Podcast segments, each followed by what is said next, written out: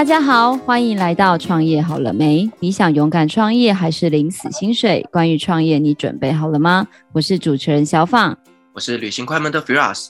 哎，Firas，我问你哦，你平常啊那个出门的时候啊，你有没有觉得很奇怪？就是你常常都会被推播一些，好像你默默有兴趣，但你还没有行动，然后好像他就会自动找上门来告诉你说：“来买我吧，来买我吧。”你有这种经验吗？我跟你说这件事情，我真的觉得啊，网络一定有在监控我。因为呢，我有一次只是跟朋友在聊土耳其旅游，结果你知道那天晚上啊，我的广告就是我的 Facebook 的广告页面竟然推出所有土耳其的住宿推荐，是不是？我觉得我整个起鸡皮疙瘩，你知道吗？冥冥之中自有一双眼睛看着你在干嘛，不能当坏人。真的，而且其实真的只是朋友在讲话而已哦，我也没有留任何的关键字哦，我都觉得啊。现在科技真的是有点厉害。那我跟你讲哦，我今天介绍你一位这种黑科技的始作俑者，拍狼来啊！原来就是他。那我们就赶快来介绍出这一位那个幕后的黑手，我们艾尔塔科技股份有限公司的共同创办人刘世豪 Brian，欢迎 Brian。哎大家好，中访还有 Firas，还有节目的前面的各位听众朋友们，大家好，我是 AirTag Brian。啊，我先要跟大家赎罪一下啊，对，就像就像那个中访呃学妹说的，我们就是始作俑者啊，其实也我们也没有这么糟啦。不过在开始介绍我们公司的服务之前呢、啊，我想先那个呃替替广大的连友们先感谢我们的主持人的邀请啊，因为其实。呃，我的连友有两千三百多人，那基本上我号称万分之一的小台湾，你知道吗？但是大约不到不到百分之一的人知道我们在做什么，对啊，所以这大概也就是因为可能跟黑科技也有点关系吧，所以我也不太跟大家去介绍我的工作的内容。不过渐渐的，其实我觉得，其实科技它是不是黑啊？其实取决于你拿这个科技去解决什么问题。好，所以渐渐的，我想说，啊，先看有没有机会今天通过这个节目翻转一下，因为我的脸书的朋友大多是大多数的人，其实认识我的女儿，比认识我的工作多很多啊。对，我可是我强烈的怀疑哦，他们是故意要忽略我的工作表现的。对，所以今天来看看有没有机会返回返回一层。那艾尔塔科技其实它本身是一个就是提供资讯服务的。资讯科技服务的公司，我们团队长期是依赖我们自己研发的专利的定位技术啊，然后透过这个定位技术，它所累积出来的一个辅助定位的资料库，那我们是透过这个资料库，好来提供我们的顾客精准的室内定位的服务。比较比较文言文的的说法是这个样子啊，但我不确定你会不会好奇，就是什么叫做辅助定位技术。但为了为了要继续方便的讲下去，我假设你是好奇。我好奇，我好奇，学长赶快 有，有没有自己 Q 自己？好，我来给你就举个例子哈。现在就是比如说呃，我们出去开车啊，我们常常开车的时候，你看哦，就是会用到一些 Google 的定位技术嘛，那个导航的服务。不知道大家有没有一个经验哈，就是我们开在高速公路或开在空旷的地方啊，其实都没有问题，那个导航都可以很顺畅的告诉我们你现在的位置在哪里。但是，一旦我们车子开到了高架桥下面的时候，而开始定位的效果好像就开始越来越差了，好，开始，然后甚至开始要鬼打墙了，哎，怎么这个路线跟原来指引不太一样？又开始叫我转弯，叫我前进。那这个时候，其实它你所用的定位技术是传统我们所熟知的 GPS 定位技术。我再举另外一个例子，不知道最近大家有没有一种，最近几年啊，哈，不要说是最近几年，但我们一个经验就是，我们常去一个地方吃饭。一家门市吃饭，我们吃完饭之后，哦，Google 就推播一个讯息给我们，叫我们提供这个具体的这个店家的名称，这个一点评论，说，哎，你常去，你去过这个地方，这家店可不可以给我们一点 feedback？这个是非常精准的指向一个一个定点，一个名称，而不是一个位置而已。那这就是辅助定位资料库。好，我稍微解释一下这样子。那为什么？会有这种辅助定位资料库，或是这样的一个辅助定位技术的出现呢？那容我稍微介绍个两分钟哈，就是这个要从 GPS 的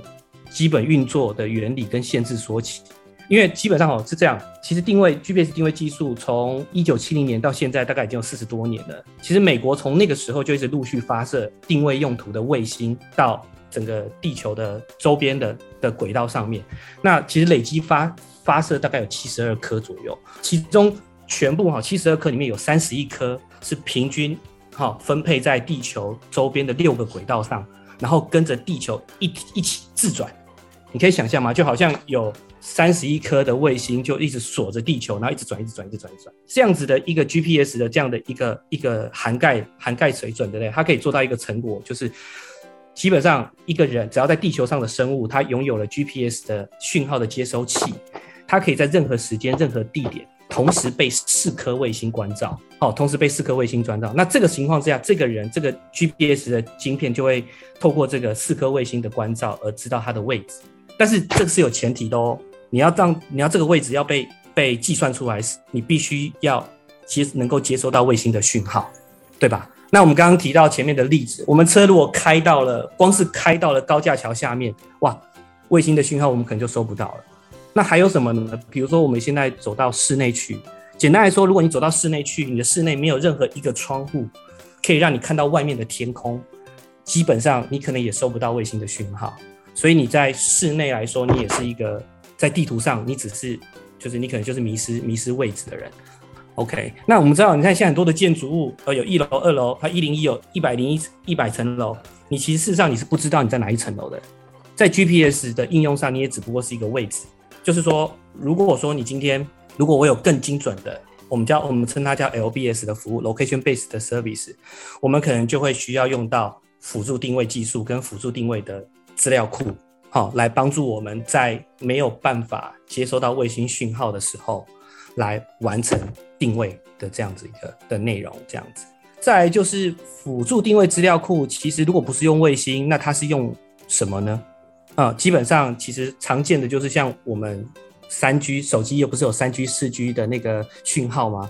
那三 G、四 G 的讯号，我们刚刚提到，其实你看。整个地球外面涵盖的三十一颗的卫星，就可以给全世界的百分之九十八的表面积的的人就去完成那个定位。那你知道基地台三 G 四 G 就有十万，台湾就有十万台，所以你只要出现到那个地方，那部分那个地方只要有足够超过四个以上的基地台，我就可以产生定位的服务。但他们的定位就不是卫星讯号喽，它是基地台的讯号。那还有什么呢？还有像是呃 WiFi。像全台湾，全台湾其实我们所听过的 WiFi，就爱台湾，在所有的政府的公家机构，或者是比如说像呃 Starbucks，全门市都有 free 的 WiFi，Starbucks 的 WiFi，好，便利商店也都有它的 free 的 WiFi，这些 WiFi 夯不啷当加起来，还有每间每个学校也都有，大概有三十万台的 WiFi，所以这些都是一个很好的辅助定位的一个资料库。那辅助定位资料库就是它只要有网络的环境之下。然后只要能够接收到附近的 WiFi 的讯号，基本上它就可以在瞬间完成一个位置的定址。那我们就是主要是提供这样的一个位置资料库给我们的客户去使用它的 LBS 的服务。之前会提到说，为什么会有一些广告？其实我们本身不做广告业务，哦，是我们的客户做广告业务。那我们客户他有一些 LBS 的广告服务的需求，所以他导入我们技术之后，我们就会。就是间接的也会让人家知道说，哎，那他们的这样子一个 LBS 的广告服务跟一般的 GPS 的广告服务可能有什么不一样？那我会我就会介绍一些窗口给他们。但我们本身因为呃自己定位的问题，好，所以我们就比较没有在做广告的业务啦。但是不可否认的是，在这一条价值链的过程之中，我们不小心就参与一咖了，所以大概是这样子。共犯之一啊，一语点破啊！啊，但是其实这样整个听起来来讲，就是呃，艾尔塔是比较偏向于就是技术层面的部分啦。那至于后面的广告跟行销这边，就是其他的呃主要凶手他们的 他们的工业。对对对对对对，是。那我想了解一下，就是说，我们其实，在这一个领域来讲，它是一个非常非常的专精的一个路线哦。那什是什么样的一个契机，让你用这样的一个专业来创业？其实我我本身就是一个工程师。哦，其实我从十年前就是一个工程师，本身来讲，我就应该是说，因为一些因缘际会啦，哦，就是接触到接触到就是电脑，然后比如说我我从国中的时候我就已经有第一台电脑了，所以那个时候我我没有花太多时间，但我大概花一年的时间玩完电脑之后，陆陆续续就开始修电脑，因为你玩电脑嘛，你要升级嘛，那那电脑的的等级不够的时候，很多游戏就不能玩了。对，那当我在做这件事的时候，其实就开始感染身边的蛮多的朋友。那我就发现，就是身边都很多的朋友会需要这种，就是安装电脑，甚至玩电脑游戏的服务。所以那个时候我就开始碰了软体这件事情。好，所以我开始用写程式啊，帮助他们，就是电脑一买来，随便按几个按键就可以玩游戏之类的。所以就是那个时候我就有蛮多就是这样的一个机会，可以用我的电脑资讯服务的专长。好，去让就是身边的朋友，应该是说跟我多一点互动嘛。那这是一个原因，所以其实我从国中到高中的时候，我就一直不断的在探索我会的这样的一个技能可以做些什么事情。最大的启发是我其实当我从硬体的安装慢慢走到了软体的服务的时候，我就开始在做一些比较我觉得有趣的一些数位平台的服务啊。快一点讲的话，就是我有那我毕业之后，我的第一个主题就是在做一些点数的交换平台，不是流通平台哦，因为台湾金管会，你的点数流通，你的主管机关是机管会，因为他不希望你的点数是类似货币一样可以到处流通的，对，所以我们做的是类似点数交换平台，对，那当时我看准的一个技术是 QR code，十几年前，对，因为那时候有一次去日本玩的时候，就看到一些，哎，为什么每个店家都有个 QR code？那这 QR code 里面到底暗藏什么样的玄机啊之类的？然后当然就后来就设想一些情境，然后好像我可以做一个 APP，让所有的会员都拍一些 QR code，记录一些什么事情，对，类似是这样的一个契机啊，然后去接触到。那当然这一个过程其实就有很多的化学变化了，就是有趣这件事情不能够当饭吃，这这个是一个很现实的问题啊。我创我创立的第一间公司，基本上五百万在第一年就烧完了，所以那个时候我就已经花了，就是一直不断的探索有趣这件事情怎么变成是商业，所以我就接触到蛮多的政府的计划案，好，用计划案的方式不断的去磨这样的一个平台怎么去商业化啊的过程，你知道吗？计划案给我第一个启发就是你要做出很多的数据报告。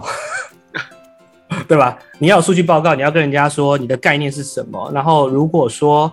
今天消费者还没给你购买之前，你能不能有一些机制可以记录一下他们的使用你的平台的服务人次、体验人次，以及对以及这样的一个数据对最后的消费有什么样的关联性？所以这就启启发了我去思考，是说好，我们的数据如何在消费前。好，如何在消费者实际产生消费之前就能够做一些描述啦？那当然，这样子一直不断不断的演变，我们从 QR code 不断的演变到蓝牙，到现在你看到的 WiFi，其实你会发现，其实我们一直都是往，就是好像是往一个活动平台的角色角度哈，去分析消费者在参与这种户外活动的时候的一些行为分析。所以一直一直不断的，一直不断的是这样演进啊。那艾尔塔基本上就是前两间公司的一个智慧的，算是一个商业智慧的结晶啊。因为这后续也会分享，就是说，其实你做一个技术科技的公司，其实一开始都很容易是一个专案性质的方式。你在建构平台，然后再再完成一个科那个客制化的需求，你可能是建一个 APP 或者建一个网站等等。Anyway，你会花很多的成本去打造你的你的第一个产品。这样子，然后这个产品呢，就是因为它是刻制化，所以你可能没有办法一直重复的去使给其他的公司、其他的客户去重复使用。也说应该是说学了花钱花时间学了很多的经验，所以就是慢慢的才到艾尔塔这样子。你听到的一个所谓的辅助商业呃辅助定位资料库，然后让这个让这个资料库它可以到后续的持续的为每个有这样需求的客户去做服务。然后我们再让这样的一个产品给不同的客户去使用的时候，我们的交易成本并不会很高，因为它就是等于是有点像是权利金啊，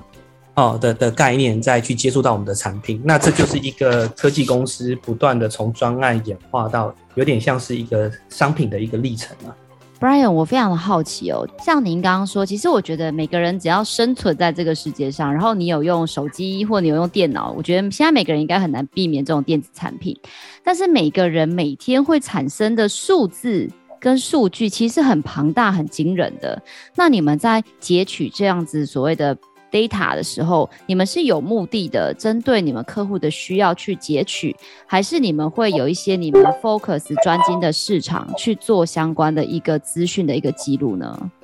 其实所有的资料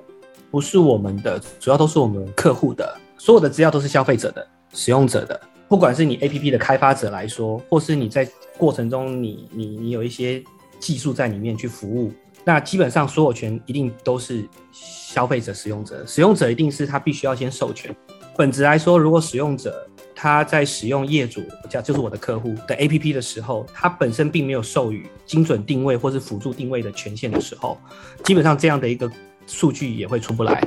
本质上啦，就是说，呃，在收集来讲，它本身就是要去服务是 LBS 的客户，也就是说，你今天是使用者，哈，那换成使用者、消费者的使用者的角度来看这件事。比如说，呃，我今天要要下载一个 APP，这个 APP 是一个告诉我哪里会有。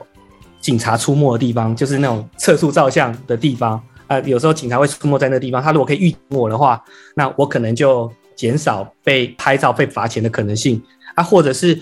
呃，我现在就像 Google 提供的的餐厅推荐，我到了这个地点，我还是很希望告诉我这个地点现在最符合就是我的需求的的餐厅，或是最高的评价是什么？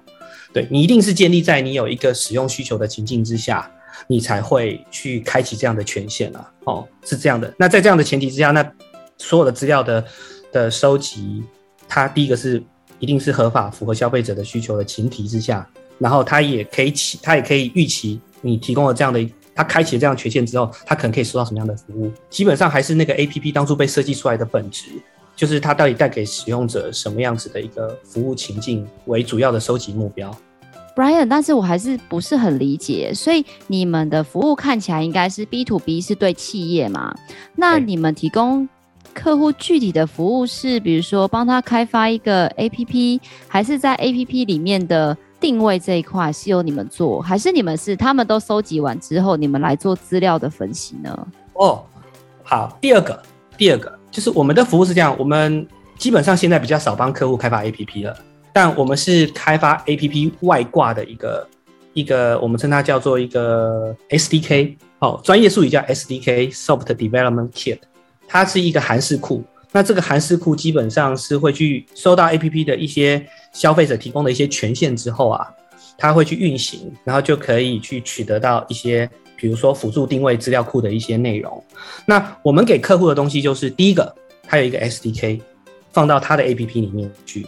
然后呢，这个 SDK 它可以取得到辅助定位的资料，但它是一个，如果你取回来，你没有经过适当的去分析，没有人知道那个资料是什么。它就是一个，就好像我现在来到了一个陌生的环境，你告诉我陌生的环境有一些 WiFi，但我不知道这个 WiFi 是什么嘛。我的我的客户会是这样子，那我有一个资料库会告诉他，你这个 WiFi 就是 Starbucks 的某一家门市，或者是它是一个某个公园，它是某一个庙。哦，之类的，类似是这样的一个概念，所以基本上我们就是有一个这样辅助定位点，跟它是一个商业空间本身是一个对应关系的一个资料库。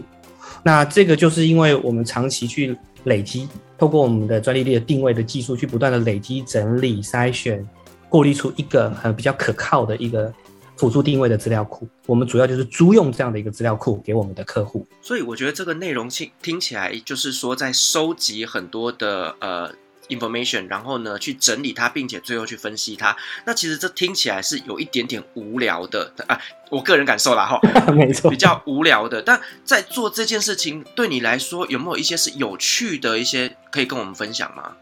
好哦，其实当然这个这也就是工程师的盲点啊，因为工程师其实在创造这样的一个环节的时候，就很容易产生有趣。工程师自自觉有趣的方式，可能跟一般人不太一样。好，这就是工程师的浪漫。对对对，工程师的浪漫，可可可以这么说。但是应该说，我最近真的有深刻的体会，有一件事是让我觉得很不一样的。我可以来这边跟大家分享一下，就是因为之前我们就是纯粹就是提供一个你看定位的资料库，然后它就是一个技术，然后 to B，然后基本上消费者其实说真的，他也不会真的感受到我的存在，对吧？他使用那个 APP。那个 A P P 提供什么服务，也不会因为我的存在后突然增加什么样的一个更怎么样的服务。就像台积电，它的它的晶片很好，但是它它就是埋在里面，它可以让你的手机变得不耗电诶，相对不耗电，或是运作效能很高，但你不会感觉到是台积电的问题。但事实上是它的晶片才有今天的水准。通常有趣的地方都是我觉得是我的客户带给我的启发。对，那那我我分享一下哈，其实这个有一个经验是这样子，就是因为我前阵子才刚从那个台大 EI MBA 毕业嘛，那在课堂上的时候，我上了一门老师的课，一门黄黄俊尧黄老师的创业行销的课。老师的课是这样，他要我们去做一个主题，叫做善因。他那个时候就是希望说啊，既然我们都有这些资源，我们有这些，比如说行销的需求，那我们来思考，就是我们如何用善因这样的一个主题，然后来做出一些对社会有帮助的事情。他大概设下这个主题，那当时我们的小组想了很多，所以我们当时选的主题就是旧鞋救命，哦，就是说我们帮忙去募集，就是呃小朋友的鞋子。那当然是小朋友其实是最后才收敛的啦，哦，因为小朋友是因为他脚变得小变大变得很快，然后然后鞋子其实很新就要丢掉。那当时我们收敛到这个主题的时候啊，哦，我刚我刚刚不是有提到吗？我们原本是做辅助定位的这个资料库。但事实上，我们也开发了一个应用，是呃辅助定位的设备。辅助定位的资料库是你现在所知道的，比如说已经已经在所有连锁通路的零售门市那些 WiFi 已经装在上面。那所谓的辅助定位的设备，就是它是随时可以插的 USB，连上网络之后就带在你的身上。它感觉运作起来有点像我们去旅行的时候的一个的一个 WiFi 的一个装置哈。就比如说你今天把这个 WiFi 你带到了一个展场。那展场的人可能都可以收到这个辅助定位的讯号。我当初做了这个善因之后，我就认识了当地的里长。然后我跟里长哈说：“哎、欸，里长，你那个可不可以赞助我一些垃圾袋？因为我发现哈，就是你要说服老人家带小朋友来来捐鞋子啊，那你必须要有一些就对老人家本身也有意义的东西。对，所以我就跟里长要了一大堆垃圾袋钱，这样。然后就没想到里长答应啊，答应之后，我就发现哎、欸，其实里长的人脉很广，然后。我们就在好几次的晚上熬夜啊，就是跟里长朋友里面再去分享我这样的一个技术的时候，就意外的就分享给一个刑事局的小队长。他听的时候非常感兴趣，他第一个想到的是科技执法这件事情。那什么叫科技执法？他说，就里长那时候就举个例子，他说：“哎、你们他当时在酸那个刑事局的小队长。他说：‘呃、欸，当时我们聊天的地方是一个里长盖的一个庙宇。’他说：‘我这个庙宇一直都会有流浪汉来这边小便的。’那你们都，我每次跟你们讲，你都抓不到他，哦，是这样子。他说，那到底有没有什么机制，让我们有机会知道是谁干的好事啊，好、之类的。好，因为这样的一个起心动念啊，所以呃，其实后来我就帮刑事局做了几个 POC 的案子，是帮他们抓车手。哦，那个时候我听到了一个很大的需求，其实我自己也很惊讶。他当时给了我一个资料库，告诉我说，不然你知道吗？那个板桥啊，大概去年来说，一个月被诈骗的金额，就是车手诈骗金，一个月大概有一千一百万。哇，这么多！这样的一个金额哦，就是你打电话跟你讲一讲，讲完之后叫你去汇款那种，那你被骗你就去汇款这样子。他说：“哎、欸，这些被骗的人，这些他们都是毕生的积蓄呢。啊，这件事情你这个技术能不能帮我们？”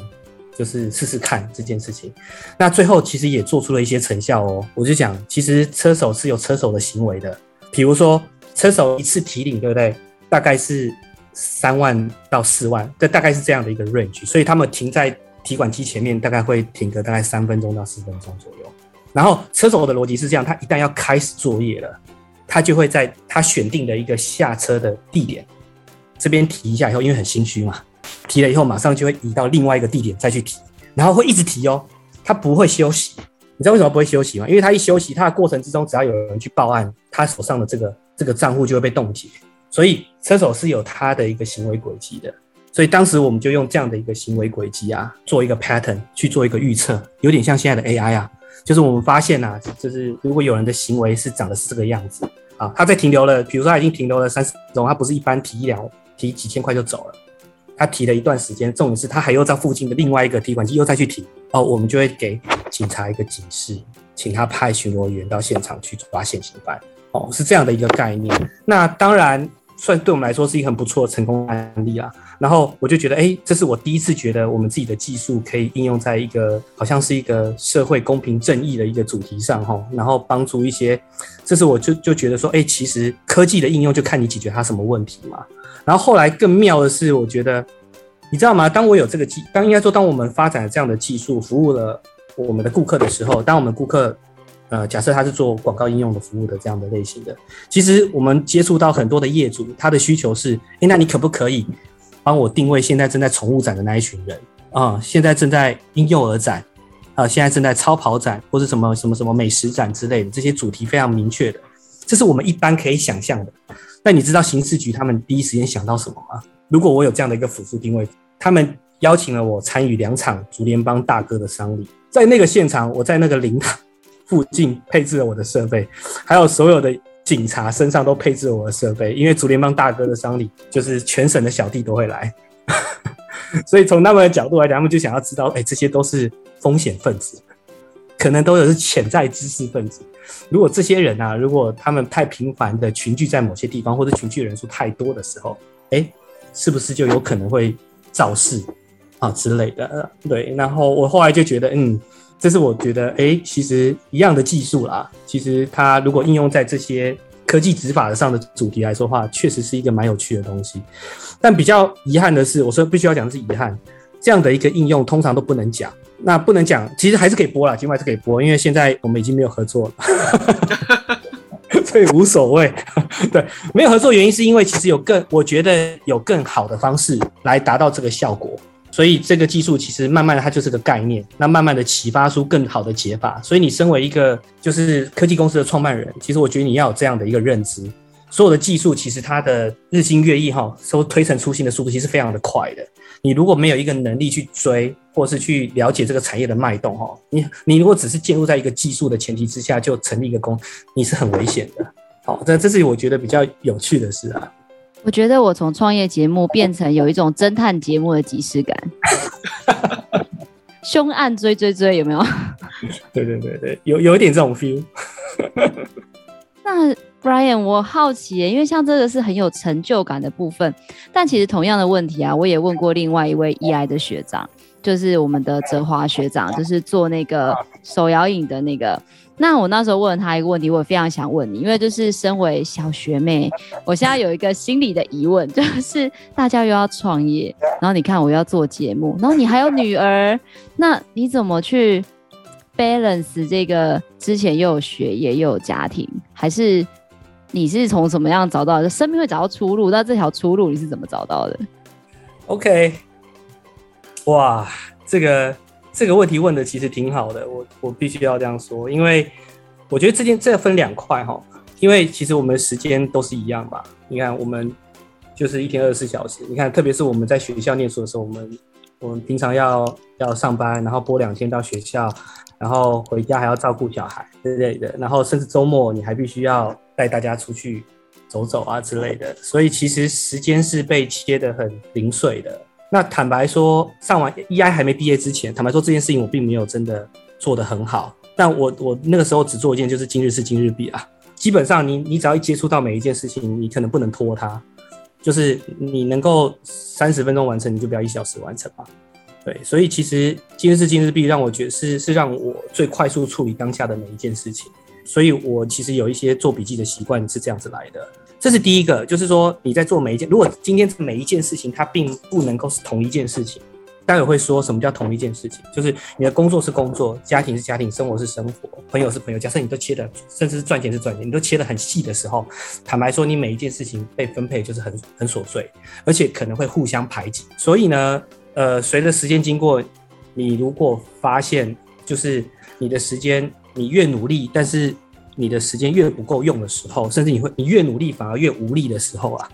你越有这种状态的时候，其实你就要去思考你现在做的事情是不是那么的有意义。每一件事情，对，那有意义定义是什么呢？我我举个例子，这是我这几年的的心得。这样讲好了，我们日常中在做的每一件事情，好，它背后可能有四个四个构面啊。第一个就是它可能是我很本身就很享受的事情，但我很享受的事情不一定是我很擅长的事，可是我很享受，我一直做。一直重复去做，然后忘记时间的去做，它就会是我很擅长的事情。但我很擅长的事情不一不一定会解决到别人的问题，形成到我的我们现在所谓的专业嘛。我很擅长，它不一定变成是专业。所以就是我很擅长的是，它不一定会让我赚钱。那我很赚钱的，我可以让我赚钱的事，又未必会让我很有成就感。所以其实我最近其实常跟在一些演讲的场合，我就会常分享这件事情啊，就是我们其实可以列出来。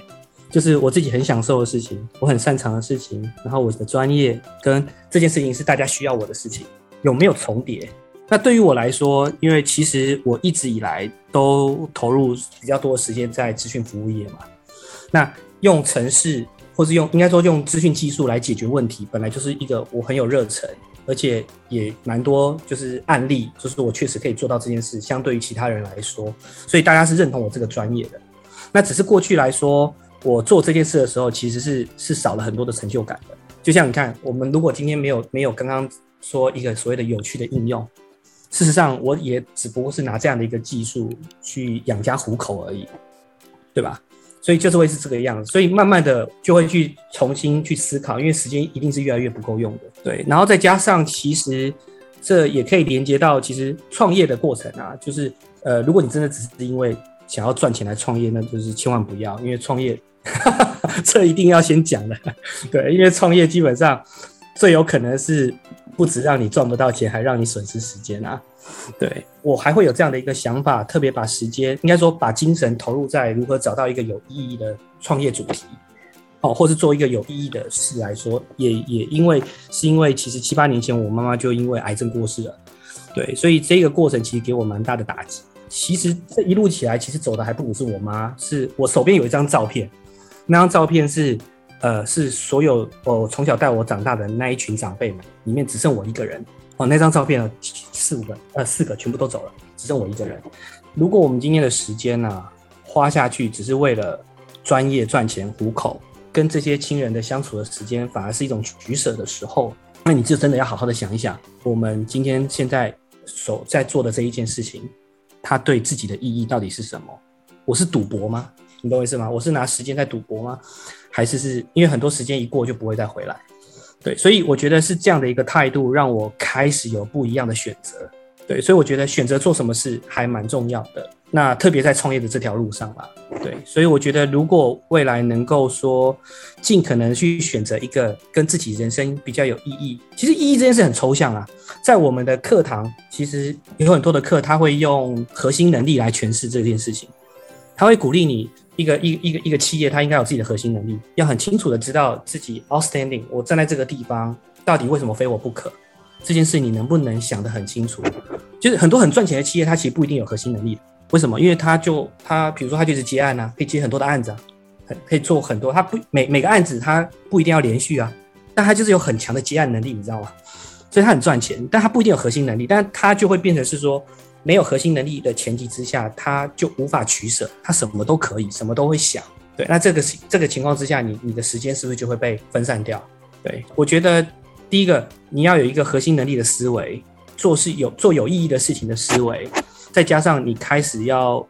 比较重视时间的价值，然后尽可能让自己做一件事情，它可以同时从不同多多重的角度来看待，而不是只有单一角度。比如说，你可以从家庭的角度来看你现在做的事情。你也可以从工作的角度，哦，从 partner 的角度，就更多的角度看你这件事情，都会觉得诶特别有意思。那这一件事，这件事，这个意思，就算是他现在不一定是会让你赚钱的事，你也都要做。对，所以大概就是一个是选择，然后一个是建立起自己的核心能力。我觉得这件事情就再加上一些好的方法啦，哦，好的方法就是我们今日事今日毕嘛，这样子，我觉得基本上不会太差了。Brian，我好像在听的过程中啊，我还有另外一个问题也想要请教你，因为像您刚刚说你是属于技术工程师背景出身的，对。那我身边有几位这样子特质或者是这样子背景的老板，他们在转型的过程当中都遇到很大的问题，就是毕竟技术人跟管理人就是两种脑袋。我真的很佩服你，因为你刚刚讲的很多都是从管理的角度，我很少比较很少听到那种很专业的。就是很执着的，但是你知道很多的工程师都很执着在很多追求极致的细节。在这十年间，你是怎么样去慢慢转换自己的思维？还是其实你本来就是一个比较管理属性这样子个性的人？我觉得有几有几个助缘，呃，助缘好像太宗教了。就是有几个有几个帮忙的力道啊。就是第一个，我是工程师，但我不是科班的学生，我从小是会计系。然后是学财务的，国贸系，然后一直不断的走企业管理。人生在不同的阶段，我都是用那些事情，用那些不同的理论来来解决我人生遇到不一样的问题。技术这件事情是我的兴趣，多数的时候，我觉得我自己喜欢的东西，我其实不太需要依赖学校，我自己就会投入很多的时间嘛，这是第一个逻辑。所以我觉得就是在这个前提之下，其实我有另外一块，就是时间，你时间分配到哪里，你就会有那一块的的的一些思维嘛。好，这是一个。然后再就是说，其实你在创业的过程，你就会慢慢的看到你身边的一些朋友的表现。当然，有些人就提早出场了啦，那但有些人就做得更好。其实，在 EI，其实你更容易看到这个这个现象。其实你就会，你就去想，为什么别人同同样的时间的情况之下，别人就是有这么快的周期，就特别短。就是说，他想了一个主题，到决定放弃一个主题，或是想到一个主题，把这主题放到很大，他不需要五年的时间，他只需要五个月的时间。就是你就有机会看到这样的一个现象，我就会反思，就是说是什么原因？好，我需要花这么多的时间。坦白说，今天这个来，今天这个这样的一个想法。跳脱工程师的思维，其实我自己是用时间换来的。就是简单来说，就像爱因斯坦说的，其实逻辑只会把你从 A 带到 B，你知道吗？但是只有想象力跟创造力，才会让你同一时间看到很多的 C D E F G，然后用 C D E F G 这个不同的构面来让你再重新去看你去到 B 的最快的路径，以及 B 是不是有意义的终点这件事情。所以。也就是因为有这样的一个体验，所以我并不会就是怎么讲，像以前的技术狂热。什什么叫技术狂热呢？就是不管怎么样，不管时间剩剩下多少时间，我就是要把问题解决，你知道吗？那这个问题一解，可能就是五年。对，我可能会就先以设下自己一个前提，如果我没有办法在一定我设定的期限之内解决这个问题，我可能就会去思考，我是不是要用其他的方法。我就会开辟自己一条这样的一个新的新的后门，来让我去处理眼前的问题。那个，我觉得这个过程也是因为我愿意让自己去去认知到时间还是很重要的，所以用时间的方式来改变我错事的方法，应该就大概是这样的一个启发。呃，很多的专业人士其实他们他们自己本业部分是非常非常的呃丰富的知识的，可是他们如果要来创业，其实多多少少还是要去理解一下管理这一块的层面。那我觉得 Brian 他本身就是具备这样的管理的背景，同时他再把科技这个东西拿来做兴趣，那他可以把创业的过程当中能够把专业跟管理把它平衡得很好。那我想要请教一下，那如果说我们在未来有一些新进的呃这样的人才，他们想要用自己的科技的背景来创业的话，那你有没有什么建议可以给他们的？OK，我这边有几个有几个想法哈。第一个就是我觉得就是像我们那个护国神山张忠谋的那个台电创办人，他要给我们一个提醒啊，他说基本上你是科技公司嘛的创办人，你最好要有技术背景，这样你才可以掌握到一些技术的脉动。但是，但是，你有技术背景，不代表说你要是一个工程师，然后专注在开发这件事情。因为他要举个例子，他说，其实，在他过去的经验里面呢、有些时候你必须要一千个工程师才有机会降低一 percent 的成本。但是，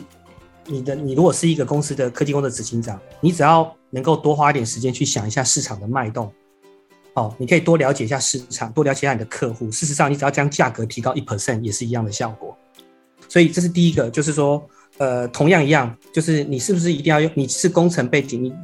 这个这个对你的优势就是掌握脉动，但不代表说它是唯一的解法。你随时都要跳出来，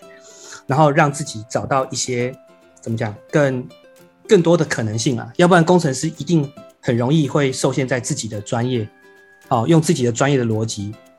赖以为生的技能去解决现在所遇到的所有的问题。那这件事情没有不对，你就是要用时间来换。呃，科技公司常会出现一个迷思，称为自己好像没有专利不行。我不知道，如果你今天是比如说你去做 SBIR 的申请，然后你是用科技技术公司的角度去申请的时候，通常有一个 KPI 就是你有没有申请专利，你你是不是应该要做一个专利的准备这件事情。那这边我想要分享是说，呃，专利很重要。那但是就像举例啦，就像我举一个。之前课堂上老师分享柯达的一个案例，柯达其实在二零一三年的时候就把自己一千一百项的有跟我记得好像是数位影像的专利，好卖给了 Google，卖给了 Apple。当时他卖的金额是五点五亿美金，但是市场上啊，其实看待这些专利当时的估值诶是二十亿美金。好，这个价差其实有点悬殊哦。其实这个这个案例告诉我们什么？其实呃，专利本身它的建价是有一定的难度。但是不管怎么样啊，可以确有一件事可以确定，专利它它是一定有要一定是有价值的。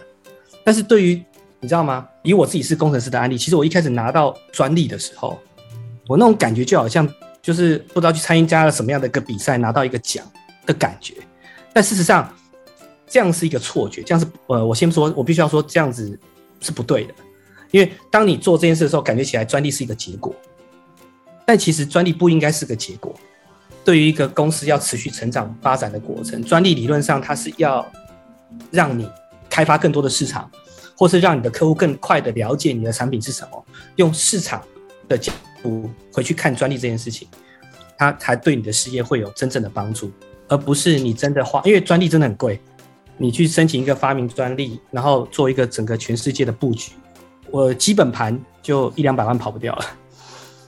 所以，因为会有这个错觉也是难免的嘛，就是因为你花了很多的成本、多的时间，然后它是一段很长的时间才得到的一个结果。但是其实这件事情，我觉得它很重要，它有价值，但它不是结果，它应该是未来你要去开发更多的市场，或是加速你市场开发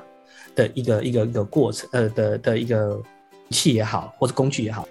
然后最后，因为我约莫在四年前拿到一个八百万的策略型投资。那拿到投资的时候，其实当时我第三间公司还没还没创立。那我想要分享一下这个经的，就是当时呃投资我这间公司的老板，他其实问了我一个问题，这个问题对我有很大的帮助，特别是对于一个科技创业的的公司新创来说。他当时问我就说，他说 Brian 啊，其实呃呃，其实这个老板应该是说是我十年前的第一份工作的的老板。那当时我只是里面的一间工程师。那十年后他投资我，这样子。那当时他就跟我说：“呃，Brian，我看你的技术应用，因为你还是要提一下 proposal 嘛，对，在技术应用上面好像就是很很科技啊。然后而且有很多的客户使用过你的产品服务，然后也少的客户都在重复使用你的东西。我觉得你这个东西有创新，有卖点，但我其实不知道你在做什么。这是第一个。那可是我还是很想投资你，但我希望你可以先回答我一个问题。”我希望我们在未来和合作的路上有一样的默契，或是一样的态度。他当时就问了我一个问题，啊，假设我就问 Firas，就是 Firas，如果你现在一年你被派一个任务，你要卖一万个单位的产品，不管那个产品是什么，因为刚刚那个创办人，那刚刚那个董事长已经说他不了解我的产品是什么，但他先设想一个，你一年要卖出一万个单位，你会怎么卖？就这样。这是一个好问题耶。对啊，当时你怎么回答他呢？哦，当时其实我，我当时停了一下，顿了一下，因为我大概就思考了，反正就二十秒吧。我说一万个，我大概会先把它切成十二个月份吧，但一个月我会一个月卖大概八百八百多个这样子。八百七十二，因为乖乖一次要一万包。对，那我我当时这样说，大概一个月，我就很很快跟他讲八百多个了。啊，是这样子。那他很快的就，他也没说什么，很快就问我第二个问题。那 Brian，如果你要卖八百多个，你要拜访几个客户啊？哦，他用数据化的方式去引导你。对，然后也就假就顺着我的假设就说了，那如果是。比如说，假设你的范围被缩小了，从一年一万个哦，你也愿意接受一个月八百七十二个，那你会怎么卖呢？你会拜访几个客户呢？我会去找更多合作伙伴来帮我卖。OK，OK，这这但当然这这就是一个答案，这当然是一个答案。好，那我后好，我我会后来就，哎，中放学妹，你有你要不要试着回答看看？我的回答一定跟你不一样啊，因为我现在就面临，因为我这是。我是实际上，我最近不是从去年底开始就是自创了自己的商品品牌吗？嗯，所以其实这个问题我是想过也执行过，所以 我的问我的回答就可能比较不是那么假设。对，嗯，我的我的回答方法会是说，我会先去找几个我核心的重要策略伙伴，然后先去跟他们讨论说，你们对于这个商品的想法，你们觉得它的演进会是怎么样？然后我会。我的量会是用翻倍的成长的，比如说第一个月可能是五百、一千，然后两千、五千、一万，我可能会提早就达到一万个。我不会去算我一年要卖一万个产品，我会先问说我一万个产品多久可以卖完，这样子换算起来，我一年可能会卖到十万个，可能不会是一万个。OK，很棒哎。好，那我我再我再我再用另外一个问题，我们大概就可以。知道这个这两个问题背后大概可以带给我们是哪些启发？假设被问的对象他是卖房子的，你猜他卖一万个房子，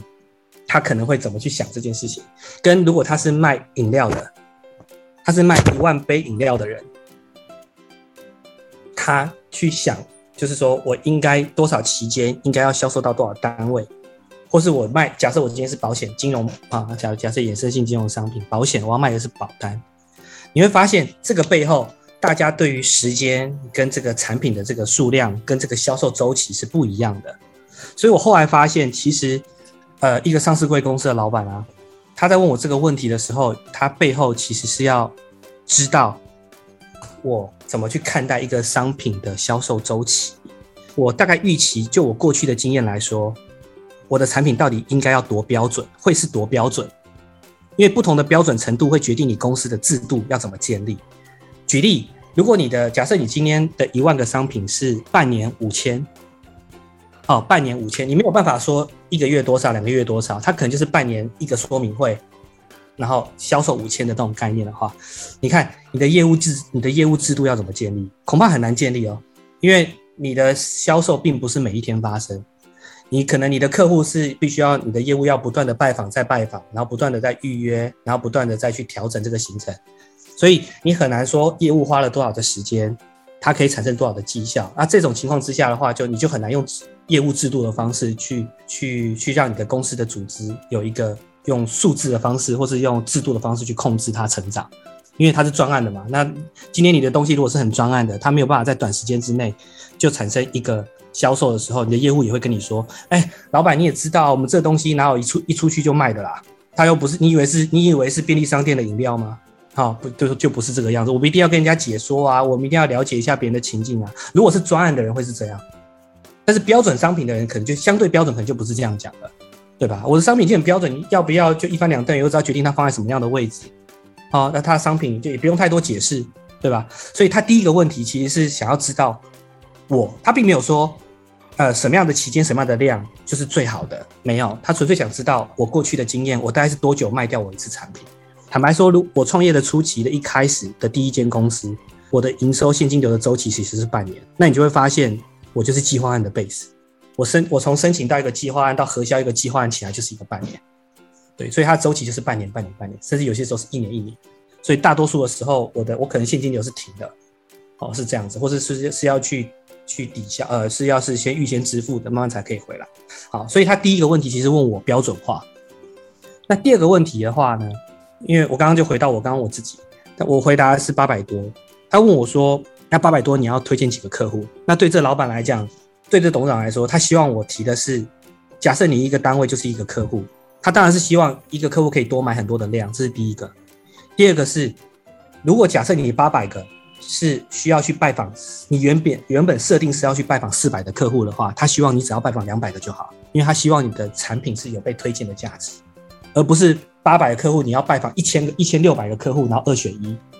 你知道吗？如果你过去的经验，假设你的商品在推广的时候，其实，比如说那命中率是不高的，也就是说你可能要拜访三个客户才有可能产生一次的销售的时候，那这就是这个这个董事长其实就比较比较不期待的。他觉得，如果你今天要做一个可以规模化的商品，那最好是做到能够有口碑分享的产品，而不是你必须要去拜访了很多的客户里面去选，可能有的要的，可能不要的。那这就是你对于你的产品的品质的要求，所以大概就是这三个地方，嗯，可以希望来跟想要做科技创业的未来的一个朋友们分享这样子。我觉得很厉害耶。那最后，Brian，我们还是要让你有时间呼吁一下，你觉得有什么样 需求的客户可以来跟我们的艾尔塔科技联系呢？简单说，我现在。如果以艾尔塔来说的话，如果你今天本身你是有 APP 的，你在提供 location base 的服务来说的话，那我们就非常欢迎你，就是呃导入我们的技术，然后在你的 LBS 服务上面提供一些更及时的、更精准的、更优质的服务这样子。但是如果说你想要的是像我们现在常遇到的所谓的数位行销、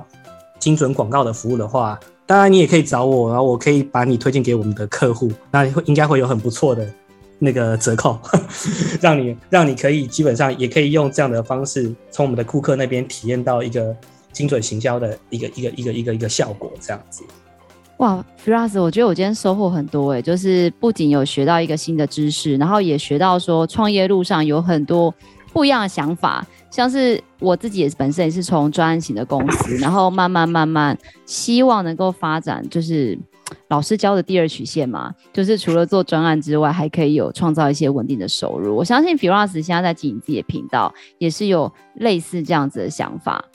那非常感谢今天 Brian。对我们带来关于这个精准行销跟定位的应用服务，可以应用很多广泛的范围。大家如果有相关的一个需求或想要了解更多的话，我们会把 Brian 的联系方式留在下方资讯栏。如果你喜欢我们的节目，也别忘了给我们五星好评加分享哦。创业好了没？我们下次见喽，拜拜，拜拜，拜拜。